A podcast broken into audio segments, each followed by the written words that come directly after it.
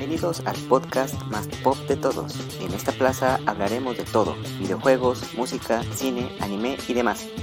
Únete a Chicken y Oogie Boogie en este nuevo capítulo. Ajusta tus audífonos porque esto es Está de Popcast.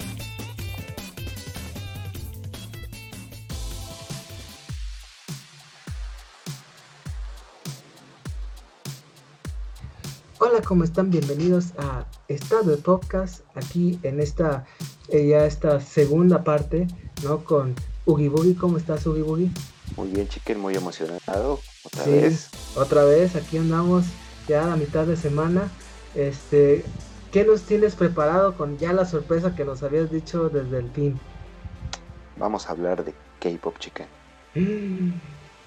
Anda. Ya sabías, güey. Ah, dije, sí, sí, ya no me acordaba. Es que ya pasaron sí. varios días. te había olvidado. A ver, bueno, entonces, pero, híjole, co- yo sé que es un tema donde hay muchas variantes, ¿no? Pero, ¿qué, qué opinión tienes del K-pop, de su estado actual? ¿O cómo, qué, de dónde, dónde vas a, a tomar, eh, vas a empezar a hablar del K-pop? Como industria, como corriente, como este como moda también, ¿cómo lo vas a tomar? Mira, yo quisiera empezar platicando del K-pop como un fenómeno cultural que no se puede explicar sin entender también a, a Corea del Sur. Ok, Eh, Corea del Sur, su historia, cómo ha ido- sido su desarrollo económico, social, ajá, como yo creo que si te acuerdas eh, que después de eh, Corea era un país muy muy muy pobre. Sí, Eh, después de la de la guerra de Corea en los 50 sí fue en los 50 no sí en los Pues 50 eh, este, pues, acabó siendo un país dividido. Sí, un país muy pobre un país invadido. Y entonces es de, de esa necesidad que tenía de desarrollo al menos el, el sur de ahí y de la fuerza claro de, de la gente de los surcoreanos eh, se dio un desarrollo impresionante. Sí, ahí este con la incluso con, con la imposición de gobernantes con Estados Unidos ahí metidos. Sí, ahí están, Sí, tuvieron sí unos años muy difíciles al principio, pero de alguna manera supieron invertir bien sus recursos este, económicos, sus recursos intelectuales, este, para lograr un desarrollo muy, muy, muy rápido. No es clase de historia, nada más para poder entender esto. sí, sí, Un sí, desarrollo muy, muy rápido de, de su economía. Pasaron de ser un país que estaba basado completamente en la agricultura y en actividades primarias a ser un país industrializado en menos de, de 40, de menos de 30 años, ¿no? Entonces, esta velocidad de, de desarrollo, esta, esta necesidad de generar las cosas rápidamente, pues se vio reflejado tanto en, en la economía como en la forma en que fue cambiando su población, eh, en la, en la educación, y pues es muestra nada más de, su- de una cultura que ellos tienen que es de eh, darse prisa para hacer todo, ¿no? Del pali pali. Y esto precisamente eh, se refleja en el desarrollo que tuvo el K-pop. sí, Fue una industria, eh, la industria del entretenimiento se salió prácticamente de la nada, ¿no? A, finales de los 80, principios de los 90, en todo el mundo había un boom de, del pop, ¿no? O sea, ya se había tenido eh, eh, una, una época como de la generación X, donde había, había mucha música este, americana, europea, muy oscura, ¿no? sí, muy, muy alternativo todo. Ajá. Y entonces, como a, que a principios de los 90 empezó a surgir un movimiento con música más alegre, ya había quedado el muro de Berlín, ya la gente se sentía como Sí. con más libertad, la amenaza nuclear había pasado, eh, el miedo de una, de una nueva tercera guerra mundial también. Entonces había Ujú. como que mucho optimismo en el mundo.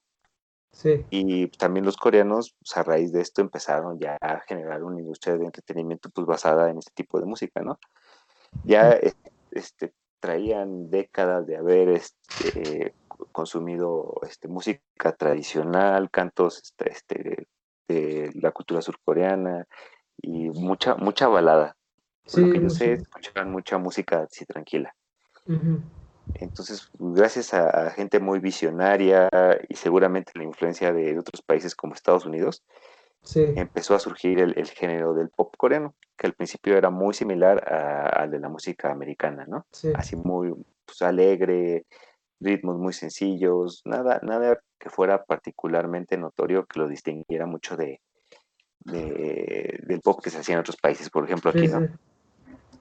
Entonces, poco a poco, si ustedes se pueden a buscar música de esa época, había así este mucho pop tipo Britney Spears durante los 90. Cristina Aguilera, Bastrix Boys. Sí, de ese tipo, pues a lo mejor como canciones que no, no pegaban tanto, nada, nada original. Y por ahí este, los grupos que se destacaban traían como más influencias de hip hop, del rap, e incluso, y también ahí se, tú recuerdas que los grupos traían como, como temas, ¿no? Que sacaban un disco y traían una forma de vestirse de acuerdo al video musical o la canción que ah, sacaban. O al disco, ¿no? Su, identidad. Entonces acá también pasaba eso, pero eran como estilos mucho más exagerados, ¿no? Y creo que ahí empezó a encontrar su rumbo, a encontrar el, nicho donde se iba a colocar. Entonces así fue creciendo durante los 90, principios de los 2000, y pues yo recuerdo que a principios de los 2000 estaba muy de moda el J-pop, ¿no? O el J-rock en esa época. Hubo como un boom de, de Japón, de todo lo que exportaba en temas culturales, del anime, del manga. Y yo nunca había escuchado hasta entonces del K-pop, ¿no? No sé tú. No, no he escuchado casi nada, la neta. Ajá. Entonces, eh, yo creo que cuando Japón, esa, esa ola japonesa cuando fue, cuando fue decayendo, ahí fue donde el, eh, eh, la ola coreana empezó a tomar fuerza, ¿no? Sí. Que es incluso lo definen ellos como la, la, ola, la ola coreana y es como un producto de exportación que ellos impulsan. Sí. Entonces, eh, a finales de los, dos, de los 2000, la primera década del milenio, ¿Sí? em, empezaron a surgir ya como grupos muy bien conceptualizados. Y para esto, lo, que acabamos de, lo que acabo de contar es lo que se le conoce como la primera generación del K-pop. Entonces fue como una generación. Esa primera generación, así muy básica, ¿no? Muy, básica, o sea que si la vemos ahorita es muy básica, pero ya empezaba como a dar pistas de que podía ser algo más. Entonces ya llegaron los grupos de segunda generación del K-pop y fueron grupos ya mucho mejor producidos, con un estilo visual más que se, que se destacaba más de, del resto y ya no sonaban, claro, y ya no sonaban tanto al pop americano. Ya sonaban, empezaban a sonar como pop coreano, con melodías más pegajosas, a lo mejor más, más tiernas. Eh, también la forma en que se arreglaban, por ejemplo, los hombres, ya no, ya no empezaba así el, cabello todo lacio, en picos, ¿no? todo así bien acá punk. Sí. y, las mujeres, y las mujeres también muy bien arregladitas, muy bien maquilladitas, todo. Y ahí fue donde realmente empezó a tomar como, como un impulso más grande en esta segunda generación. Y esta es la que con la que yo me introduje a todo este género. Eh, la verdad, yo me acuerdo haberlo encontrado la primera vez. Estaba buscando creo que igual, música japonesa en YouTube. Sí. Y de alguna manera me salió la sugerencia de, de un, grupo coreano de muchachas. Y, y, se me hizo raro ver que no eran letritas japonesas. Dije, ah, pues, ¿esto, ¿esto qué es? ¿No? Estas letritas están como raras, estos símbolos. Y lo abrí y ya dije, ay, se, pues, se ven uno que no sabía, decía, se ven como igual japonesas, como orientales, serán chinas, serán de, dónde serán. Y a poco a poco, pues, una sugerencia, otra sugerencia, otra sugerencia del mismo grupo. Sí. y ya lo empecé a investigar un poco. Y dije, ah, son, coreanas. Este, este grupo es Cara, se llaman Cara, se llamaban. Este, y fue con el, grupo, sigue siendo de, yo creo que mi grupo favorito de, de K-pop. Y es este, y la verdad, la verdad, lo empecé a ver porque ya lo había comentado la semana pasada. Porque las, las la verdad, están muy bonitas. En esa época a mí se me hacían muy bonitas y era algo pues, muy nuevo para mí, ¿no? dije, ah, las melodías no las entiendo, o sea, no entiendo la letra, pero sí está, está interesante, no es diferente a la música que es que, que se escucha aquí. Sí, no, no le entiendo, pero pues, ah, está, está padre, los ritmos están muy pegajosos y, los ritmos están también, son muy diferentes a otras cosas que he escuchado antes. Son ritmos únicos. Tiene su estilo. Sí, y lo que se te queda pegado es único también y es lo que te hace volver a, querer este escucharlo, ¿no? Y, verlo otra vez el video y todo. Entonces, esta, esta segunda parte que fue cuando se empezó a internacionalizar, también este, vio nacer, yo creo que la máxima estrella internacional de K-pop y la más conocida hasta hace unos años, que era Psy. No sé si te acuerdas del Gangnam Style. En 2012 salió, en la, segunda mitad del 2012. Y me acuerdo que yo me sorprendí. Yo me acuerdo que me sorprendí porque justo unos meses antes, yo fue cuando yo comencé a, ver K-pop y ya, me, ya, había, ya conocía varios grupos, ya sabía más o menos qué, qué estilo me gustaba, que este sabía cómo se llamaban todas las del grupo este. Eh, dije, ah, pues está, está, padre, ¿no? Quién sé qué dice, pero está padre, el video está muy llamativo, ¿te acuerdas? El baile. Sí, sí, sí, del Gangnam Style, ¿no? Hasta todo lo bailaba, me acuerdo. Sí, fue, un boom. Le ganó a, a, Justin Bieber en reproducciones en YouTube. Sí, me acuerdo, no manches. Sí. En la, la de Baby, la ah, pinche canción fea. le ganó. Sí. Y, le ganó y nadie conocía a este tipo. Se volvió, y era, era famosito en, Corea por cosas, no por, no por cosas buenas. Sí tenía su música, era conocido por ciertas canciones, por su estilo irreverente, que, que allá es muy raro. Y se llevó muy bien como con el estilo americano de, pues de ser diferente, ¿no? De buscar como la, la individualidad, de destacarse. Y pues lo, absorbió muy rápido la cultura americana, de ahí se distribuyó a todo el mundo. Sí. Ya el mundo tenía muchos años viendo lo mismo, lo mismo, lo mismo. Y, era una época como, ajá, y era una época como de relativa tranquilidad, ¿no? A comparación de lo que estamos viviendo ahorita. Como que el mundo estaba gozando de cierta estabilidad. Entonces eso fue como que, ah, esto es nuevo, esto es diferente, esto me sí, como que yo digo, órale, qué chido. sí, sí o no, qué chido mínimo, qué raro. A ver, voy a verlo. Y, y fue un boom fue un boom porque era un estilo muy diferente. Era pop, era pop, pero no era, no se parecía a cosas que viéramos diario.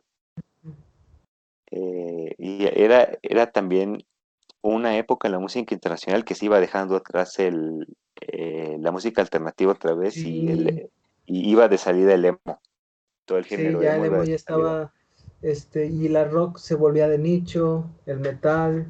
Entonces, este, YouTube se estaba volviendo ya la referencia de la música totalmente. Ya lo había comprado Google. Sí, en ese entonces. Entonces sí. sí. ya estaban cambiando todo. Ya la, eh, la industria musical. Spotify, me acuerdo que ya empezaba a crecer. Empezaba, justo empezaba. En ese año. Sí, en 2012 sí. Sí, yo justo buscaba también las canciones ahí en Spotify. Entonces pasó pasó el fenómeno de Gangnam Style fue como un año, ¿no? Sí. ¿Por qué cayó tanto? ¿Por qué cayó Psy? Es lo que también... Yo creo que porque el, proceso creativo de este tipo, yo una, llegué a ver este algún, algún reportaje y leer algo sobre él, que estaba muy presionado con sacar otro éxito igual. O sea, no ser un one hit wonder, ¿no? O sea, sacar un éxito igual que no sabía cómo hacerle y tuvo que esperar mucho tiempo, relativamente mucho tiempo, para volver a, sacar el web. Y al siguiente año sacó otra canción que se llama Gentleman. Igual retomó un, este, un pasito. Siempre es que Gangnam tenía como su, baile. Él también tenía su baile, pero lo había retomado de una, de una coreografía de, de, otro grupo que lo había sacado como tres años antes que se llama Brown Eyed Girls que tenían ese baile, y él lo retomó, lo adaptó. Incluso siempre invitaba a alguien famosillo en sus videos, de, también de, la industria de entretenimiento. En el primero fue una que se llama Hyuna, que también era de un grupo de, muchachas de K-pop, y en ese salió una que se llama Gain, que también era de un grupo famoso de esa época. y, con el baile con la tonada igual. Y al siguiente año sacó que Daddy, y luego incluso sacó una colaboración con Snoop Dogg. Ah, la más, es cierto. Era, era muy grande y que le duró cuatro años a lo mucho. Y ahorita el tipo ya, ya no, no sale así a escena, pero ya fundó su propia firma y ya fundó este eh, digo, su propia firma y ya este empezó a traer artistas, que es otro aspecto del que que yo quiero abordar, un aspecto más oscuro. Muchos de los artistas que él, que él recibe ahí en su, en su agencia son como gente que ya había, había sido famosa en otros grupos, pero que no se sentía conforme con cómo la, obligaban a expresar su creatividad. Mm, Porque la industria del K-pop también es como muy controladora. Si tú eres un, un, artista de, alguna agencia, pues la agencia te controla todo. O sea, cuando, cuando entrenas, aparte de que es muy competitiva, como parte de la cultura de Hay muchísima competencia. Sí, y es gente muy preparada y muy talentosa. A lo mejor no en bailar, cantar y, todo, pero sí hay gente que baila muy bien, hay gente que canta muy bien, hay gente que se ve muy bien, que también cuesta trabajo, claro que sí. Y este, entonces, pues la necesidad de, controlar todo eso, pues, su forma de vida, si tienen parejas o no tienen parejas, que si pueden estar en escándalos, entonces todo eso, pues sí le, pues, afecta a, los artistas que trabajan ahí. O sea, no los dejan expresarse como quieren. Por todo, por conservar una imagen para el público que lo consume, ¿no? es una imagen, los jóvenes, ¿no? Sí, es una industria que es, genera un producto ya prefabricado para que lo consumas. No, no importa la creatividad, nada más importa pues hacer dinero al final, que es lo mismo que se le criticó muchas veces al pop americano, ¿no? Y a las disqueras en todo el mundo. Que ellos iban por hacer dinero. Pero aquí pues, la cultura coreana lo llevó a un extremo donde ya no es natural. Aparte de que la cultura coreana es diferente a la americana. Que es, este, es mucho menos liberal, es más conservadora. Entonces cualquier escandalito por drogas, pues ya se le acaba la carrera a alguien. Prácticamente, ¿no? Sí, no, horrible, horrible, horrible. Entonces toda la presión que ellos también tenían, aparte de que surgió en una época donde el Internet ya era más importante. Entonces eh, vienen los problemas de, de, los bullies en redes sociales, ¿no? Y incluso gente que los lleva a los extremos. Por ejemplo, pasaba que había, este es bien triste, de este grupo que te platicaba de, de cara. Te voy a platicar dos casos. Uno, este, fue cuando eran cuatro muchachitas. Sí. Entonces fue, hubo en una, época, cuatro cinco. Una, dos, cinco. Se me está olvidando. Cinco eran cinco. No, es que sí. Ahorita te platico, son mis grupos favoritos. Este, este yo creo que es el, el mejor, el que nunca se me olvida. Eran cinco y luego empezaron a tener problemas con la, con la agencia y no sé qué, y dos se fueron. Entonces a esto se les ocurrió para que no se les acabara el negocio, vamos a hacer un reality show para que cinco de las muchachitas que tenemos, no sé cuántas serán, cinco de las muchachitas que tenemos ahí entrenando, porque pasan como también por una etapa de, entrenamiento antes de debutar con un grupo como solistas. Esas que tenemos entrenando, vamos a meterlas en un reality show para que la que gane forme parte del grupo, ¿no? Y ahí es un reality show donde las pusieron a entrenar a bailar, a cantar, a todo, pero pesado, pesado, en serio. Haz de cuenta que es una academia, pero intensa, ¿no? aparte gente bien joven, o sea, no, no tenía ni 18 años. excepto por una, que ya era más grande, que ya tenía como veintitantos años. Y entonces te empezaron a plantear pues, hasta la vida personal de estas, de estas muchachas. Y esta que te cuento este, ya había tenido problemas con su familia por lo que pasaron ahí. Que su familia ya no la apoyaba porque llevaban varias veces que intentaba ser como, como un idol, una idol del K-pop y no había podido debutar con ningún grupo. O sea, no le escogían por X razón. Porque, y la verdad, tú las veías en las pruebas y pues, para alguien que no sabe, pues todas se ven bien, ¿no? O sea, todos lo hacen bien. Y se, veías cómo se esforzaban, cómo sufrían y todo. Y al final, pues ya eligieron a una y se integró a las otras, a las otras tres que quedaban del grupito. Sí. Meses después de que terminó el eh, bueno, esta muchachita que te digo que era la más grande, en su familia no la apoyaban y su papá ya le dijo que iba a ser la última oportunidad que tenía, que él este, le iba a apoyar. Y allá en Corea hay ciertas familias donde sí te, te repudian. si tú les avergüenzas, sí, te repudian y la sociedad te repudia. Y, luego está el, Internet. Este, si bien hay gente que te puede llegar a apoyar, pues realmente hay gente que te puede hacer mucho daño, ¿no? Que lleva las cosas a un extremo y te puede causar problemas psicológicos muy graves si te lo tomas en serio y siendo una figura pública este que, que empezaste a entrenar ahí a los 13 años, que entraste en esa industria bien chica o chico, pues te afecta mucho más, ¿no? Aparte de 20 pues, años, güey, no es nada. Es una niña todavía. Entonces, varios meses después de que terminó este reality show, salió una noticia de que esta muchachita se había, este, se había suicidado. Se había aventado del balcón de su departamento y la habían encontrado tirada afuera en el patio. Híjole. Sí, bien triste. Bien, bien triste. Y no es la única. Este, este grupo, ya al final de cuatro, se separó en 2017, creo. Ah, duró todavía un buen rato. Pues de 2014, que fue esto, a 2000, tres años más. Y ellas empezaron creo que en 2008. Y, y fue un grupo que le costó mucho, mucho, mucho trabajo. Si ustedes buscan en YouTube la historia de Cara, fue un grupo que empezó así de, pues nadie iba a sus conciertos, hacían este, el meet and greet con los fans, iban tres personas, así, así. Y fueron subiendo, subiendo hasta que encontraron un, éxito, una canción que se llamaba Honey.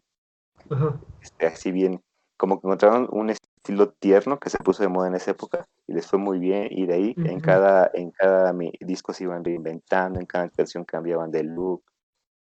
gente muy talentosa, la verdad. Como muchos de la industria.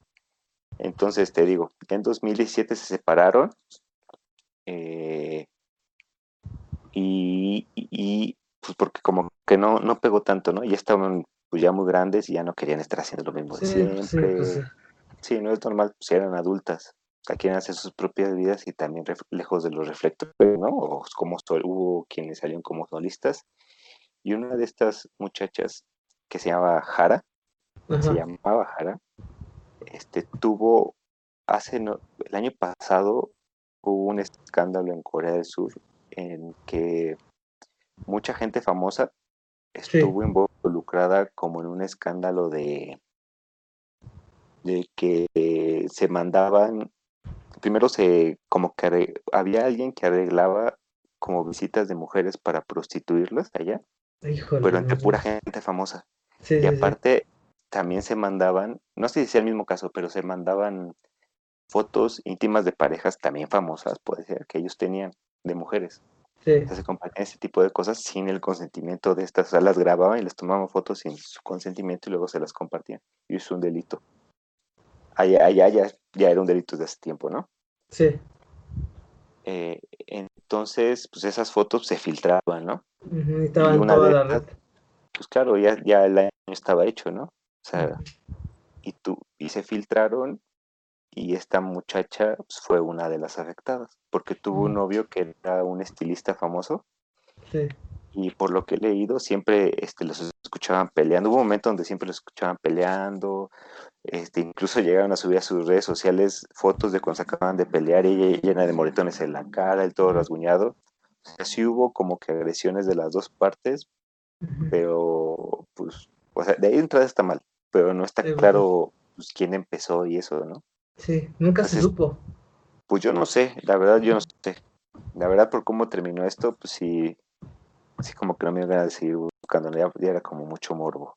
Sí, sí, sí. Entonces esta, esta muchachita empezó a tener como problemas psicológicos, se iba a juicios, ese tipo creo que ya acabó condenado, no sé si lo van a meter a la cárcel. Este, muchos eh, de estas personas pues tienen pues problemas con su familia también, ¿no? Ella, creo que su papá no sé qué le pasó, pero no estuvo presente en su vida. Su mamá, me parece, ella tiene un hermano, entonces nunca los trató bien o los abandonó, no sé. Sí, siempre fueron eh, su hermano y ella para todo, ¿no? Y ella, pues con la gira, nada más sus amigas eran, las sus compañeras eran como sus, sus hermanas. o sea, no tenía mucha gente. Estaba sola prácticamente. Y meses antes, una amiga suya, que no era del mismo grupo, pero era de otro y también era famosa, se suicidó igual. Porque no, no me acuerdo que, creo que también se filtraron fotos suyas o no sé. Y total que se suicidó porque la, gente de internet la estaba molestando, le estaba bulleando. Sí. Igual la encontramos, era de sus mejores amigas, entonces se le juntó todo.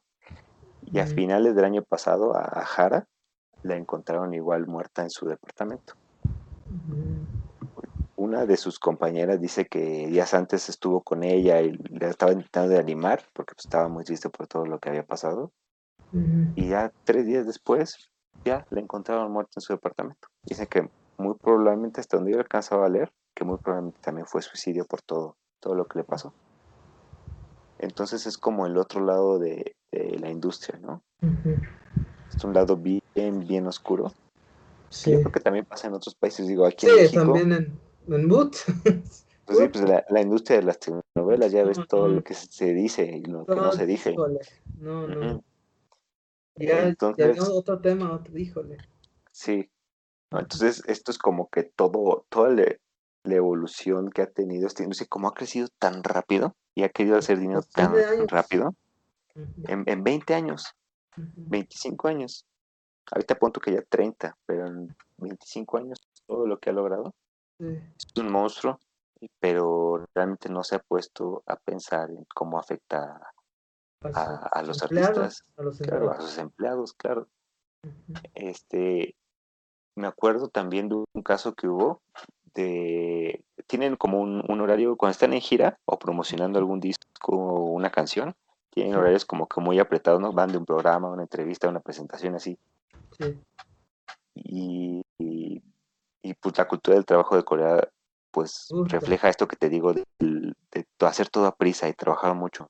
Entonces hubo unas que iban con su conductor en una camioneta, en una van, camino no sé a dónde después de una presentación. Y total que el tipo de tan, tan cansado que estaba, se quedó dormido y chocaron. Y se, se accidentaron, quedaron bien lastimadas y no me acuerdo cuántas se murieron de ahí. Creo que dos. Sí, así de feo. Entonces sí es como como para ponerte a pensar, ¿no? Sí, el precio de la fama, ¿no? Sí, porque sí, este, yo me acuerdo mucho de BTS, ¿no? Que es el que mi referencia, la verdad no sé mucho de... Eh, creo que ellos son más nuevos. Sí, son los más nuevos. Sí, ya es tercera generación. Sí, son uno de los que, ya los que están en furor. Este, yo me acuerdo mucho de BTS porque ellos, este, resulta que la, la, empresa que, ya ves que hay empresas que manejan a un buen de grupos en Corea, en Corea del Sur. Ajá. Entonces resulta, bueno, BTS es el, es el, es el, grupo más famoso de Corea, ¿no? Ahorita sí. Entonces sí es el que, creo que hasta ya está en bolsa, según yo me acuerdo. ¿En serio? Creo que sí. sabía. Entonces resulta eh, que hay una empresaria que este una empresa una empresaria que, eh, que maneja BTS que es este eh, que híjole cómo se llama que son se llama CJ, CJ Entertainment. Sabes quiénes son CJ Entertainment este es la empresa de entretenimiento más grande de Corea del Sur que maneja prácticamente la mayoría de las divisiones de este de de entretenimiento, de música, cine, series, ¿no? Que también las series ahorita también en cuestión de novelas, los, los, dora, doramas, eh, coreanos, los doramas les dicen, doramas, ajá, doramas, pues es, a ellos son como que los dueños de casi todo. Entonces resulta que BTS, este, pues los controla, se puede decir. Ahorita estuvo la, estuvo la polémica en, el cine debido a que eh, CGIM está controlando, tiene su división de cine. Y adivina cuál fue su primer película. ¿Cuál? La película de Parasite. ¿En serio? Ajá, de, de Bong, Juan Yo. Este Netflix. Ajá, que está en Netflix ya, por cierto, y que ganó el Oscar a mejor película y mejor película extranjera. Ya ves que los Oscars nunca han sido este, eh, muy asidos a dar mejor película a una extranjera, ¿sí? Ya sabes que, y ya sabes que en la academia siempre dan premios para ciertos fines, ¿no? Resulta que estuvo muy fuerte el rumor de que dieron la película de Parasite a mejor película al premio mayor debido a, que la productora CJ, CJ Entertainment era la productora principal también de la película de Parasite.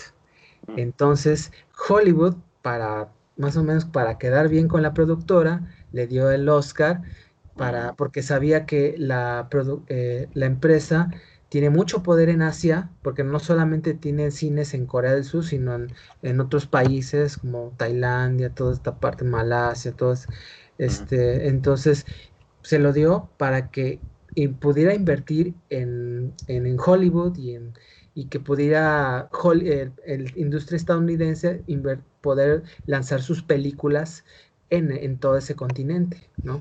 Que es, un, es, un, es una industria virgen todavía para, para Warner, Disney y Sony. Por eso me acuerdo mucho de esta parte. Entonces siempre, al fin y al cabo se lo merece porque era mejor película, pero sí. resulta mucho que como la industria de Corea del Sur, sobre todo en todos los aspectos, tanto en cine y la música, ahorita tiene mucha mucho poder, la verdad, en Estados Unidos, ¿no? Sí, claro, aparte porque yo creo que es precisamente por lo que te platicaba de que después de, esta, de este boom internacional que tuvo, se empezó a meter más ya en el gusto de los americanos. Sí.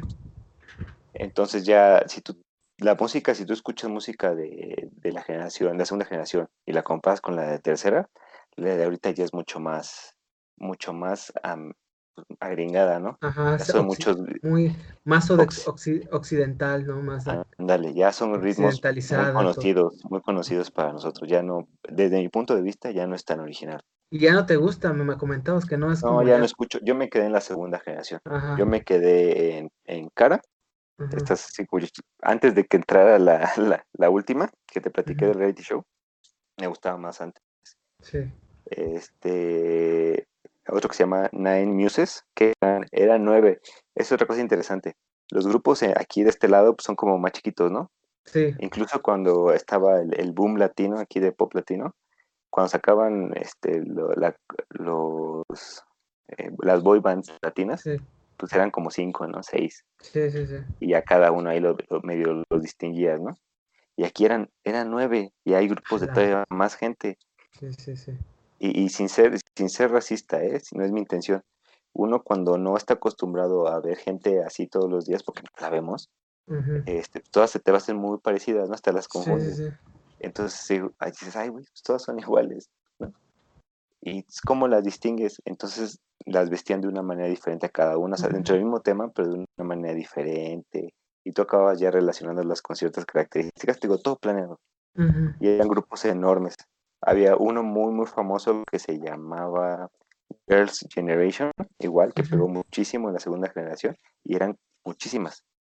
Y de que salía una y entraba otra, salía ahí una y entraba otra. Otro igual que se llamaba After School, que eran un buen. Pero mis favoritos cara, Nine Muses, hay uno que trajo un estilo muy, muy diferente, muy tipo japonés, muy kawaii, como que metieron ese estilo ahí. Canciones muy originales, muy pegajosas que se llamaba Orange Caramel. También está muy, muy bueno. Ese que te digo, Brown Eyed Girls también eran como más rebeldes. Cada uno tiene lo suyo, está súper bien planeado. Esos son los que, los que yo recomiendo que vean, que tienen mi sello de aprobación. Ok. Segunda generación, no tercera generación. Ok, sí, sí. Ok. Muy bien, Ugi Boogie. Pues la verdad, estuvo muy, muy interesante. Este, casi que un reportaje prácticamente de, la, de la historia del K-pop, de, de su lado bueno y su lado más eh, triste y oscuro, ¿no? Sí. No, pues, ojalá, qué bueno, ojalá que ya me toca a mí, porque sí tengo ganas de hacer algo, ya me, me hace falta, que sí quiero hacer algo. Este, ya les prometo, ya les, la próxima semana sí les voy a hacer algo así, ¿sí? Va. Y, y, sí, y si les gustó el formato que utilizamos ahorita, sí. también que nos digan qué les gustó, qué no les gustó, para que las próximas veces que lo hagamos, pues ya, ya sepamos qué, qué mejorar. Ok, sí, bueno, eh, recuerden también que estamos en Facebook, en Twitter, estamos también en Spotify con Está de Podcast, P-O-P, con K-A-S-T, para que estemos en contacto, cualquier comentario acerca de nuestro, de nuestro podcast. Ya estamos ya a los tres meses casi, así que agradecemos su preferencia y su, y su gusto por el trabajo que hemos estado haciendo, porque es para ustedes, no es no nos pagan, no, no estamos, eh, la verdad, no es, es por pleno gusto, prácticamente, ¿verdad, Ugi Sí, sí, sí. Entonces, este, pues bueno, ojalá que les haya gustado esta, esta este podcast en partes. Entonces, y bueno, nos vemos el próximo, el próximo viernes a la, misma hora. semana, dejémoslo, ¿no? Bueno, la próxima semana. A la próxima, a la, en la próxima, en el, misma hora y en el mismo canal de YouTube y en eso, Spotify. Eso, eso, eso, eso, eso. Acordé del chavo del 8. ay, ay, Pues nos vemos, Ugi Boogie. A ver, chiquen, cuídate. Cuídate. Nos vemos a todos. Cuídense mucho. Bye. Bye.